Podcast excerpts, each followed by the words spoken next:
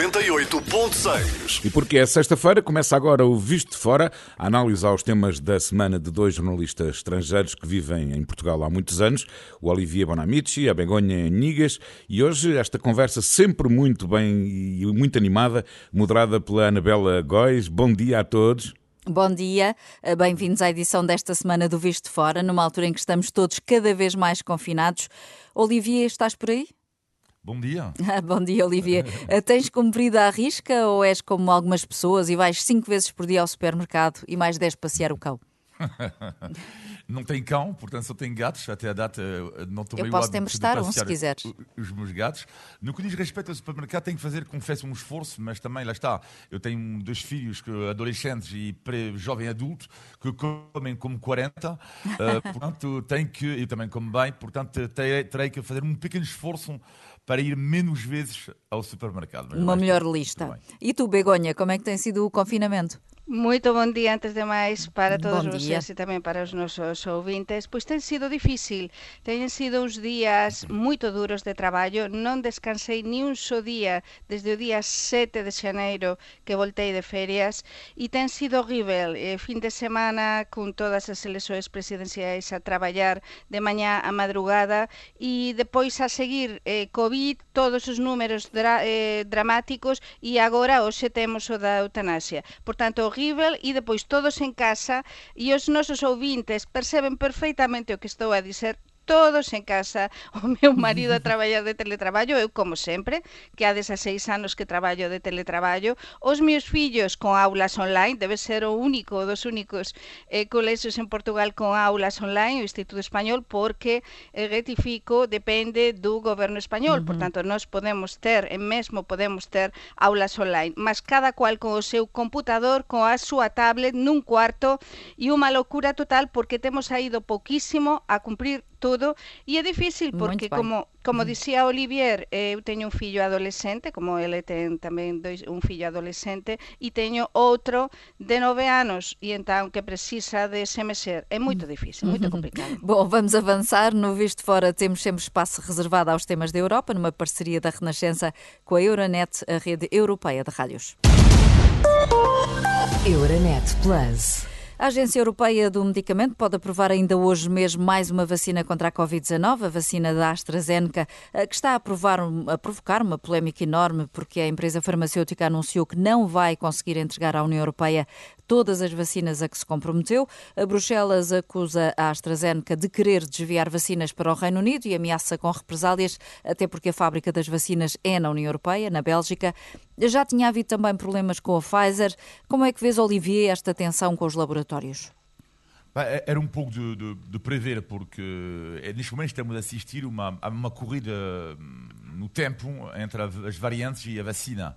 Eh, e as notícias hoje, que saíram há poucos minutos sobre a variante sul-africana, não são nada uh, animadoras, claramente. Uh, e, portanto, eu acho que era de prever tudo isto. Agora, o que está em causa, na minha opinião, aqui, uh, também tem a ver com a nossa Europa. porque temos que ver que, no caso de Israel, dos Estados Unidos e da Inglaterra, o processo de vacinação está mais adiantado do que nós. Portanto, eu acho que neste momento há motivo de preocupação, porque a Europa, por um lado, eu entendo o que é quis fazer, que é, uh, quis negociar a 27 para fazer baixar o preço da vacina uh, e, de facto, pagamos menos caro aqui na Europa do que em outras partes do mundo, só que tivemos um atraso na tomada de decisão. Quando a decisão toma-se a 27, automaticamente há um atraso em relação aos países que decidem por si próprios. Uhum.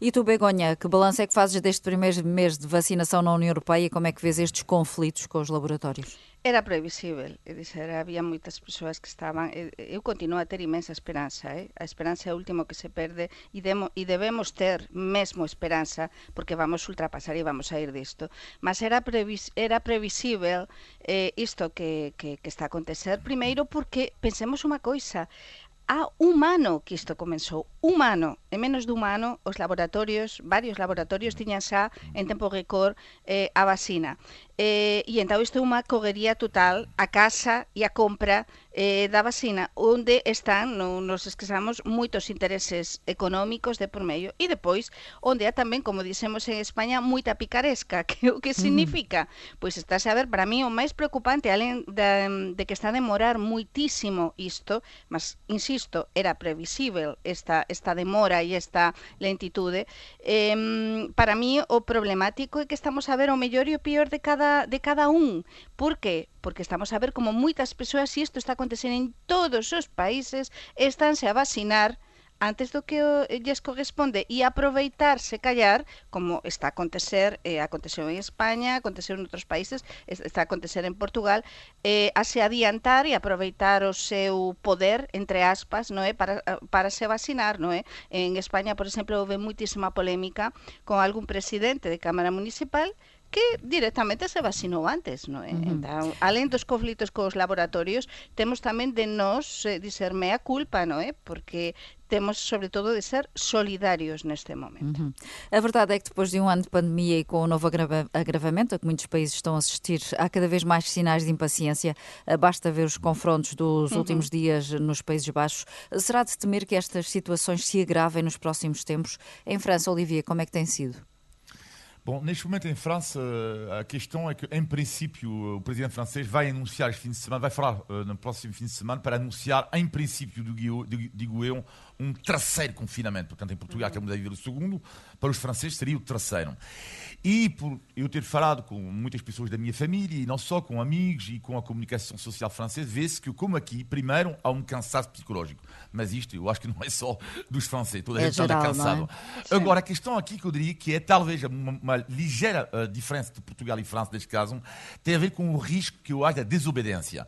Uh, porque, no caso da França, uh, há um hashtag até que está na moda no Twitter que é Eu não vou confinar mais. Uhum. portanto, é um hashtag que está na moda um partido político está à frente desta, deste movimento que é a extrema-direita francesa, e aliás é interessante porque vemos na Europa que a extrema-direita está, de uma certa forma, uh, nesta filosofia de não aceitar, e não é, não é só em França, não aceitar uh, estes novos confinamentos. Portanto, eu diria que há um risco uh, em França de haver uma desobediência, dizer que desta vez eu não sei se a maioria dos franceses vai aceitar as regras de um novo confinamento. Uhum. Ainda ontem víamos imagens de um restaurante aberto, cheio, com as pessoas todas sem máscara, não é?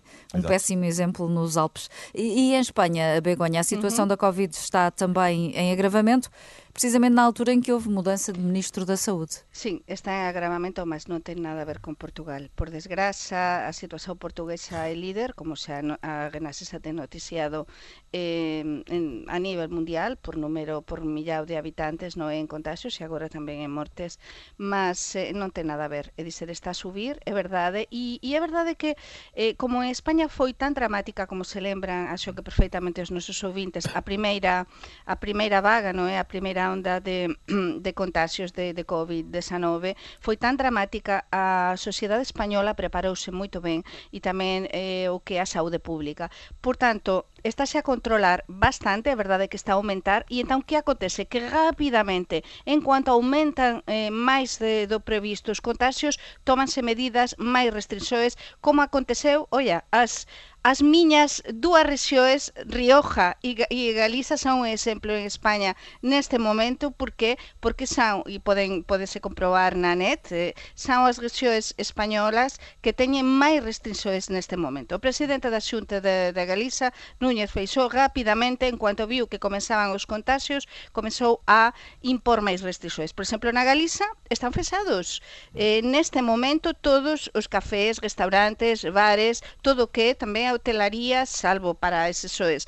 E, e no caso da Rioja acontece a mesma coisa, de ser a restrições a carta, segundo os números de contagios e segundo as comunidades autónomas. Mas a situación, sinceramente, non é tan preocupante como no caso de Portugal e é verdade que temos nova ministra de Saúde, de Saúde Carolina Darias, en sustitución, como dicías, do Salvador Illa, uh -huh. que agora é candidato ás eleccións autonómicas de Cataluña que temos xa no día 14 de febreiro e teño de dizer cá que as eleições presidenciais portuguesas de pasado domingo foran un exemplo para España e por iso tive de traballar muitísimo eh, como é que se desenvolvían, como era o desenrolar tamén de, do día, das medidas de protesao, porque na Cataluña, non é? Agora as persoas están super preocupadas como eh, como que vai ser isto das das eleições autonómicas en plena pandemia. Esperemos que corra tão bem como correu em Portugal. Uh, o nosso país, eh, Portugal, iniciou entretanto contactos para pedir ajuda internacional.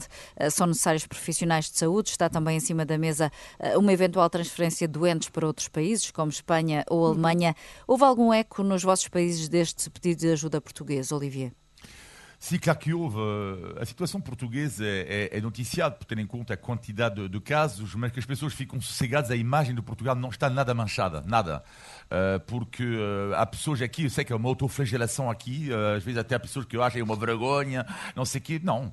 Uh, quer dizer, não estou a perceber porque que, num passado, um país que tem mais casos, uh, porque que tem, há, há, de ser uma vergonha. Portanto, a imagem uh, do Portugal lá fora não está a ser manchada, claro, está a ser noticiada, porque é um caso dramático. Agora, uhum. o facto de recorrer à ajuda internacional também não é novidade.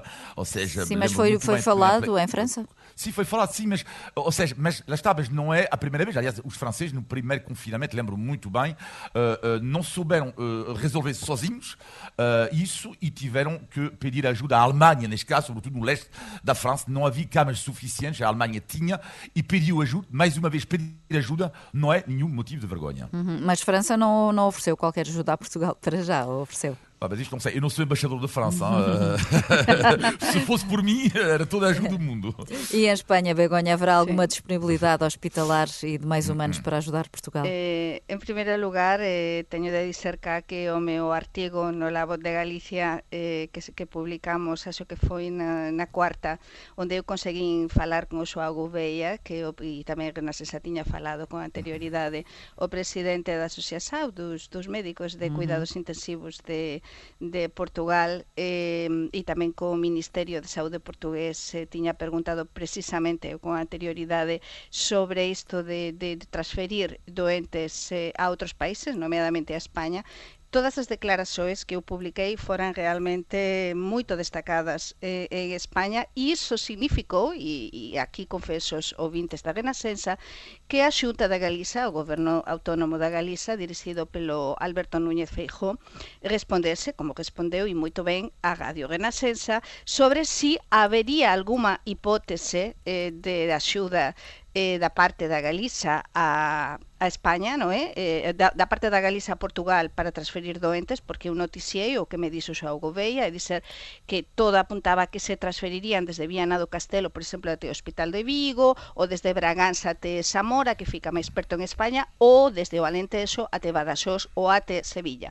Por tanto, o Alberto Núñez Feijó, o presidente de, da Comunidade Autónoma da Galiza, eh, confirmou a Renascença, e podese ver no no, site da Renascença como é que a Galiza está disponível para axudar, mas que oficialmente non tiña eh, recibido, digamos, este pedido de axuda. E eu aproveito para sinalar aquí que é normal que non tiña aínda recibido porque normalmente isto son coisas dos dois gobernos a mm. nivel institucional eh, do goberno de Lisboa até o goberno do, de Madrid e alias até tamén a Comisión Europea até Bruselas porque un pedido internacional de axuda. Por tanto ata, até chegaren as comunidades autónomas pois demora un bocadiño, demora un mas o importante é que a Galiza está disponível e foi a única para axudar a Portugal. Uhum. Mas não é curioso que Portugal não tenha pedido primeiro ajuda à União Europeia? O que é que achas, Olivier? Não percebi muito bem. Uh, pediu, pergunta, Portugal pediu ajuda internacional, uh, mas depois a, a União Europeia, a Comissão Europeia, diz que não recebeu qualquer pedido de Portugal.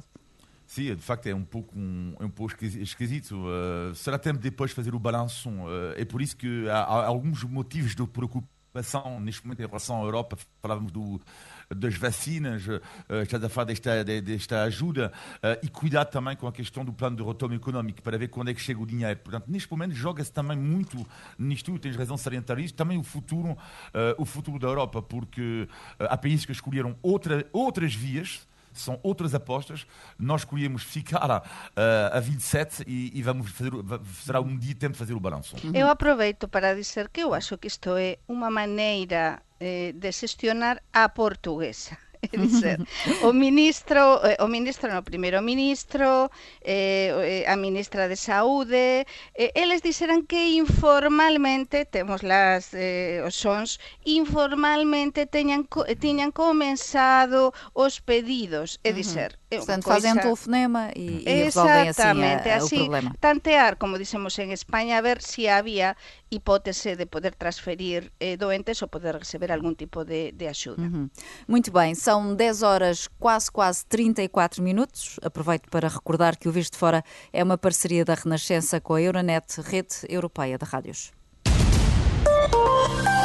Euronet Plus. Milano. Zagreb. Bruxelas. Sofia. Riga. Euronet Plus, a rede europeia de rádios para compreender melhor a Europa. Por cá a situação é que se sabe, com os piores números da pandemia a nível mundial, o Governo anunciou, entretanto, mais medidas, incluindo proibição de viagens não essenciais para o estrangeiro e também o regresso do ensino à distância. É a altura do tudo ou nada. Olivier, como disse ontem à noite o Presidente da República?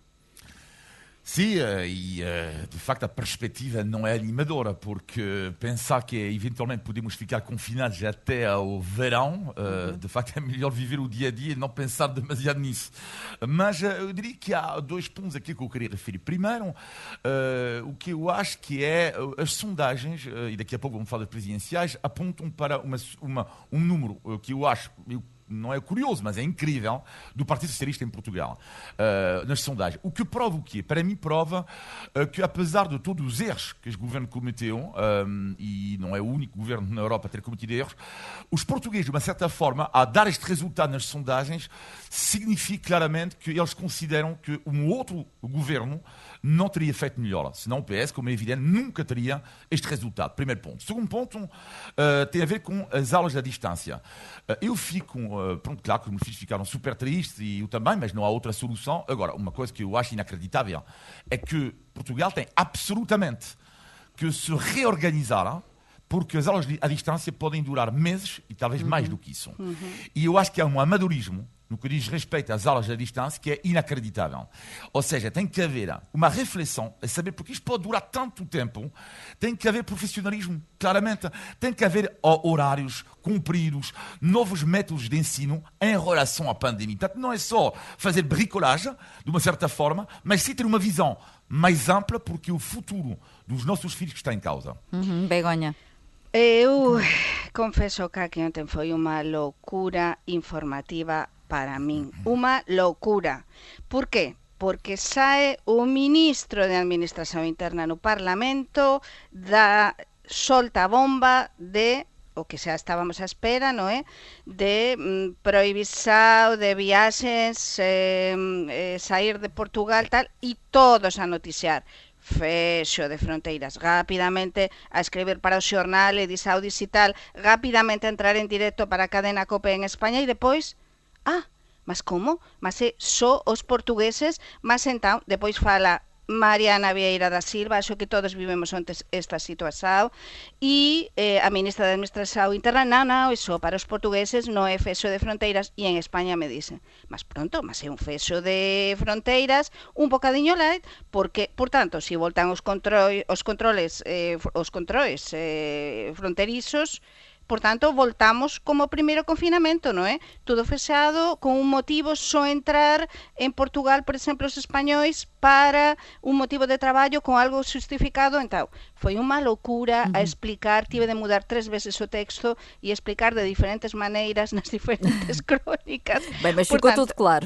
Sí, depois ficou claro, mas eu continuo a pensar que isto é un fexo de fronteiras, tamén a portuguesa, eh, unha maneira de controlo de fronteiras moito sui generis, por que? Porque o que vende fora eh, tende de vir con un motivo determinado, pode entrar só con un motivo determina, determinado porque vai haber un policía a entrada, no é, na fronteira para pedir unha documentación e unha justificación. Por tanto, eh, nos esperan meses duros, como dixo Olivier, este, este confinamento e como ha avanzado, avanzou onte o presidente da República é para ficar e, eh, e o tema das escolas e do ensino a distancia tamén é preocupante e eu acho que é moito, moito, moito, moito importante que as coisas se façan ben en termos de educação, porque é o futuro de toda unha xeração. Uhum. E é neste contexto crítico da pandemia, com recordes de mortes em Portugal, que o Parlamento se prepara para aprovar hoje a eutanásia. Uhum. Não teria sido, pelo menos, aconselhável adiar esta votação, Olivia? Não sei, uma coisa que é terrível, que eu diria que é uma ironia da história inacreditável, é que só se fala de morte, uh, neste caso eutanásia, e num contexto terrível atual de Portugal, portanto é, é terrível mesmo. Uh, eu não sei, aconselhável, não sei. Uh, uma coisa está certa é que mais uma vez ficou provado e neste caso que as pessoas pró-eutanásia, como da mesma forma as pessoas pró-aborto, de uma certa forma, uh, escolheram a via parlamentar porque eles sabiam perfeitamente que havia o risco para eles, digo eu, uh, para eles de uh, o projeto não seguir em frente se tivessem passado pelo referendo. Portanto, as pessoas Oi, perdemos o, o está, Já sabem que quando uhum. votam, uh, sabem que isto, isto, será, uh, isto vai acontecer mais vezes. Begonha, como Mas... é que vês este sentido de oportunidade? pois é que eu tinha a vida em uma branca. Begonha, como é que vês este sentido de oportunidade do Parlamento, para além da própria questão de fundo, claro, da eutanásia? Eu não concordo 100% com o que disse Olivier neste caso. Eu penso que não é o mais apropriado. Penso que neste momento é, é algo de, de, de, tamén de sentimento, é algo de, de respeito. Neste momento, é verdade que, que, que esta lei da eutanasia eh, é para avanzar, porque sabemos que vai ser aprobada de aquí a nada. Mas que custa adiar isto un bocado?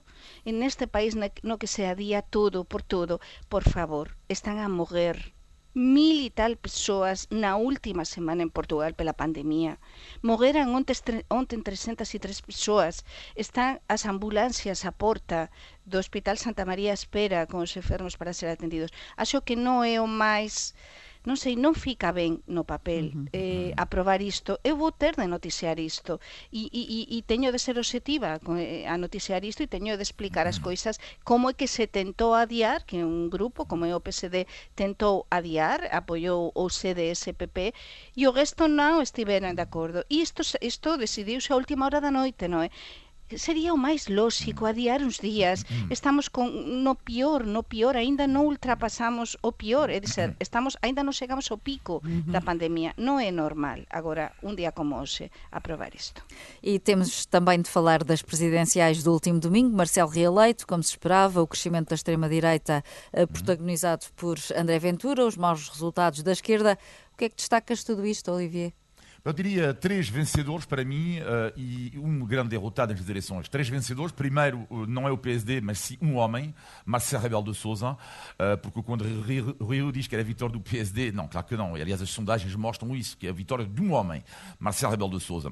Segunda vitória para mim, grande resultado, que é um homem e um partido, André Ventura e o Chega. É que enquanto Marcelo, para mim, ele ganha sozinho, enquanto, claro, com o apoio de, de, alguns militantes do PSD e do PS, como é evidente, mas André Ventura é diferente, é a vitória de um homem, ele, e de um partido político, que é o Chega. Portanto, para mim, o segundo grande vencedor. E o terceiro vencedor, para mim, indiretamente, é o PS.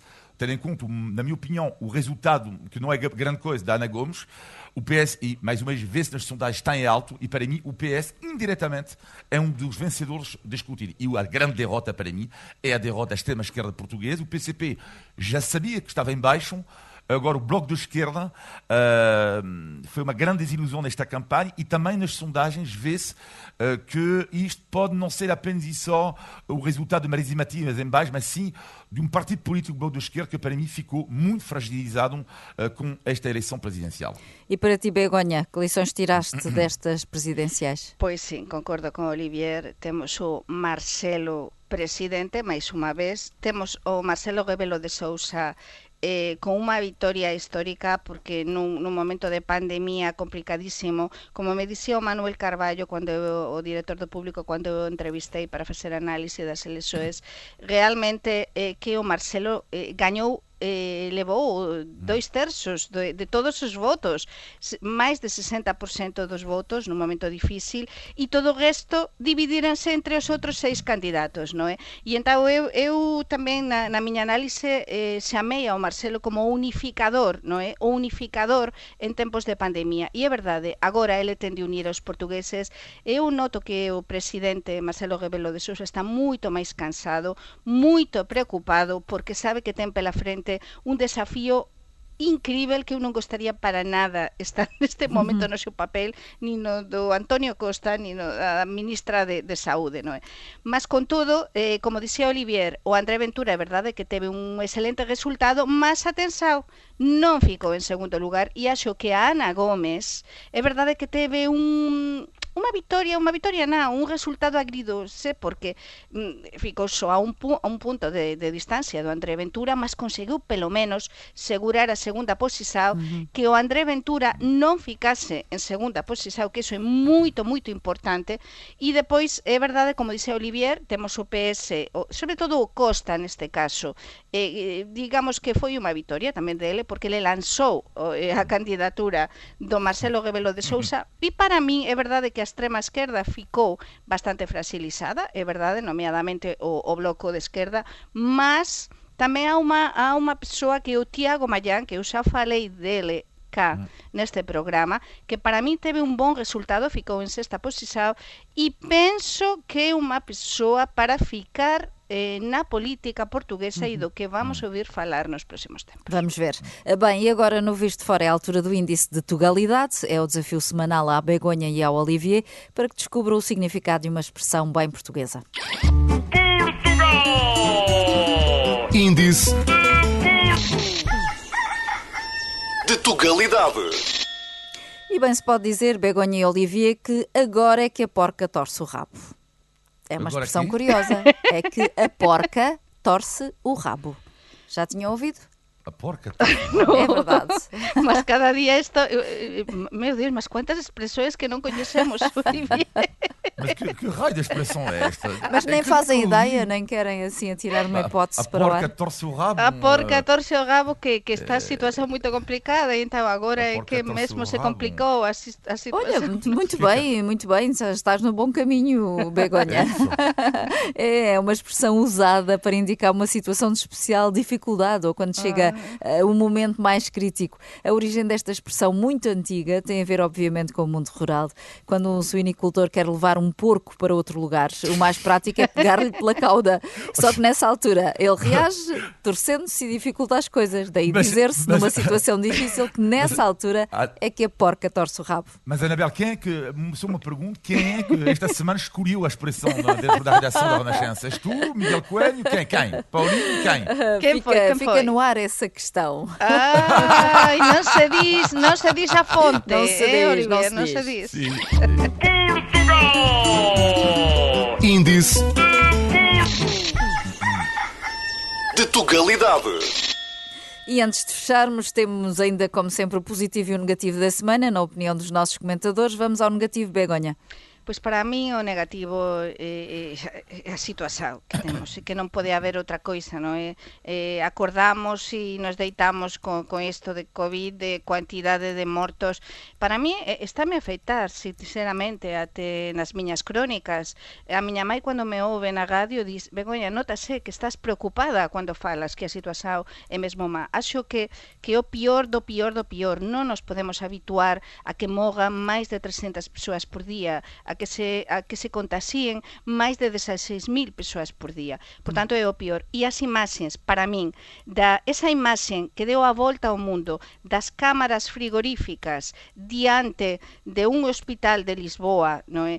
onde se teñen de meter os corpos porque non há espazo para materialmente para, para conservar eses corpos de persoas que morreran por COVID, para mí iso é dramática, non pode, dramático, non pode haber unha imaxen peor. Olivier? Para o negativo é moral, algo que eu vou chamar a moralização de uma certa comunicação social em relação ao Covid. Ou seja, vou-me explicar, eu sei que nós jornalistas temos dois papéis, a informação e a pedagogia. Mas pedagogia não significa moralizar, dar lições de moral aos outros, saber como é que eles têm que se comportar no dia a dia. Acho isso insuportável uh, e cada vez mais a esta nova moda de dar lições de moral aos outros, como é que se devem comportar, e quando se comportam mal, criticá-lo non-stop. Estamos quase a chegar a uma situação de delação, às vezes, de vez em quando. Sei que estamos numa guerra contra um vírus, mas a moralização também não é ser demasiado moralista. Uhum. E agora o positivo, Begonha, para terminarmos bem? Pois o positivo é tamén a solidariedade. E concordo con o que disse Olivier, é dizer, nós como xornalistas temos de contar temos de tentar ser obxectivos e dar exemplo, non é? Eh? Mas dar exemplo na nosa vida e, e tamén mostrar un bocadiño de esperanza. Mas para mí o positivo, sinceramente, foi cando cando vin e o vin as palabras do presidente do Goberno Autónomo da Galiza, como saben, a miña terra, a miña terra de Adosao, e mm, a dizer que estaba disponível para axudar a Portugal. Nun momento tan difícil e sobre todo cando se ve os comentarios aos meus artigos no xornal A Voz de Galicia cando noticiei todo isto do posible pedido de axuda de Portugal e tal como quasi todos os galegos están solidarios con Portugal. Uh -huh. É dizer, neste momento, se si nós agora facemos unha entrevista nunha rúa de Santiago de Compostela, de Vigo, de Coruña, quasi todas as persoas dirán, aínda que estresamos moito mal, vamos a axudar a Portugal. Uh -huh. Claro que sin que o noso povo irmão. E para mí iso emocioname. Estamos todos moito sensíveis e desde este lado da fronteira, para mí e... é algo maravilhoso. E é muito positivo. E o teu positivo, Olivier? O positivo da semana tem a ver com uma expressão portuguesa que eu adoro, que eu acho que é uma expressão super carinhosa. A primeira vez que eu vi esta expressão foi quando fui comprar peixe em Portugal. Peixe? E a pessoa, peixe, exatamente. E a pessoa que, que, que me vendia o peixe dizia-me: Ó oh, filho. E pensei assim, mas não, sou, mas não é a minha mãe. E depois pensei: Uau, eu adoro essa expressão. Se calhar porque eu já não tenho peixe, portanto, eu sou filho em Portugal de várias pessoas, imagino, porque adoram, adoram quando as pessoas idosas me tratem por ó oh filho. Ó oh filho, por que é que tu fazes isto? Eu acho isto de um carinho uh, gigante. Resta saber quando é que eu, que tenho 48 anos, um dia também irei dizer aos mais pequenos, aos mais, mais jovens, oh filho, porque terá um dia irei também dizer ao filho a muitas, muitas pessoas. Adoro esta expressão, adoram. Bom, estamos no final de mais um Visto Fora. Todas as semanas conversamos sobre a Europa, Portugal e os portugueses. Uh, podem enviar comentários e sugestões para vistofora.rr.pt. Olivier, Begonha, Paulino e assim que nos segue todas as sextas-feiras. Bom fim de semana. Bom Tchau. fim de semana. Obrigado. Renascença. A par com o mundo. Mais um visto de fora na Renascença é sempre assim à sexta-feira na sua rádio. Bom dia, bom fim de semana.